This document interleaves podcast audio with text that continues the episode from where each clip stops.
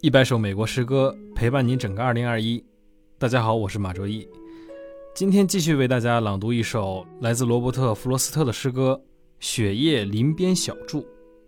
这首诗写于一九二二年的冬季，他正在佛蒙特州沙夫茨伯里的家里面，撰写了最著名的诗集之一《新罕布什尔》。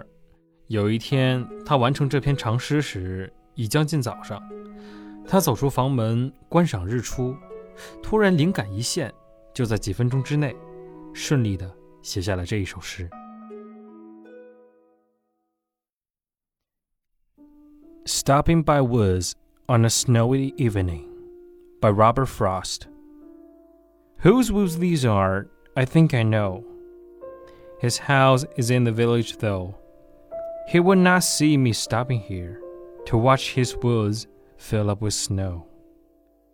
My little horse must think it queer to stop without a farmhouse near, between the woods and frozen lake.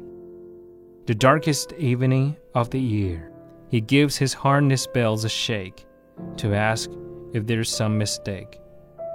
The only other sounds the sweep of easy wind and downy flake. The woods are lovely, dark and deep, but I have promises to keep, and miles to go before I sleep, and miles to go before I sleep. 雪夜林边小驻，译者长风。我想我知道这片森林的领主，不过他在村庄居住，不会知道我在此驻足。观看雪落林木。马驹一定觉得异样。因为我没有停留农庄，反而在一年最漫长的冬夜，驻足森林和洞湖之间的路上。他摇动马套上的响铃，仿佛询问出了什么事情。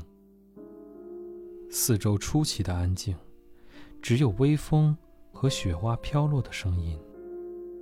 森林迷人、幽暗、茂密，但使命催我离去。在入睡之前，还要马不停蹄，马不停蹄。